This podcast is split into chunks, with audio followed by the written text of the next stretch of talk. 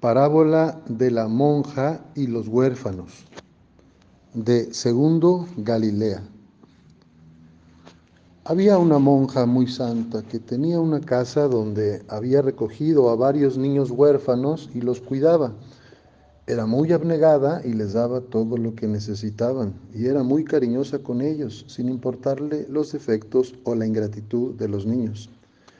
Ellos iban creciendo y sus defectos y errores se hicieron más evidentes y ya no le hacían mucho caso a la monja, pero ésta los quería igual y se daba a ellos sin esperar a que se corrigieran o a que le respondieran de la misma manera.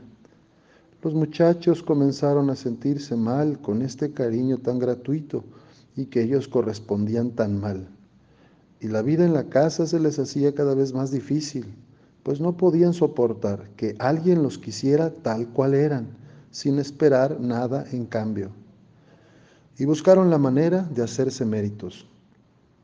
Uno trató de corregir sus defectos para hacerse más digno del amor que recibía, pero no lo podía conseguir y terminó con un complejo de culpabilidad y ya no podía aceptar la actitud de la religiosa. Otro trató de ser tan bueno con la monja como ella lo era con él, pero era egoísta y no atinaba a ser lo cariñoso que quería, y ello lo hizo sentirse peor que antes, y ya no podía soportar que la religiosa fuera buena con él. Otros se sintieron tan indignos de la caridad de la monja que se fueron de la casa para convivir con gente cuya amistad fuera como la de ellos, que apreciaba o despreciaba a los demás según sus méritos. Pero a la larga se encontraron muy solos y sin amigos, pues la gente miraba más sus defectos que sus cualidades, y siempre esperaban algo a cambio de la amistad. Otros se resistieron y se pusieron agresivos con la religiosa, porque en el fondo deseaban que ésta fuera interesada y egoísta como ellos, y no toleraban su gratitud y terminaron tan neuróticos como los demás. Pero otros, en cambio, decidieron ser más humildes y aceptar ser queridos tal cual eran y sin condiciones. Y esto los liberó de sus complejos y tensiones y les dio mucha paz y aceptación de sí mismos y les ayudó a querer a sus otros compañeros tal como eran y a aceptarse unos a otros sin condiciones y gratuitamente.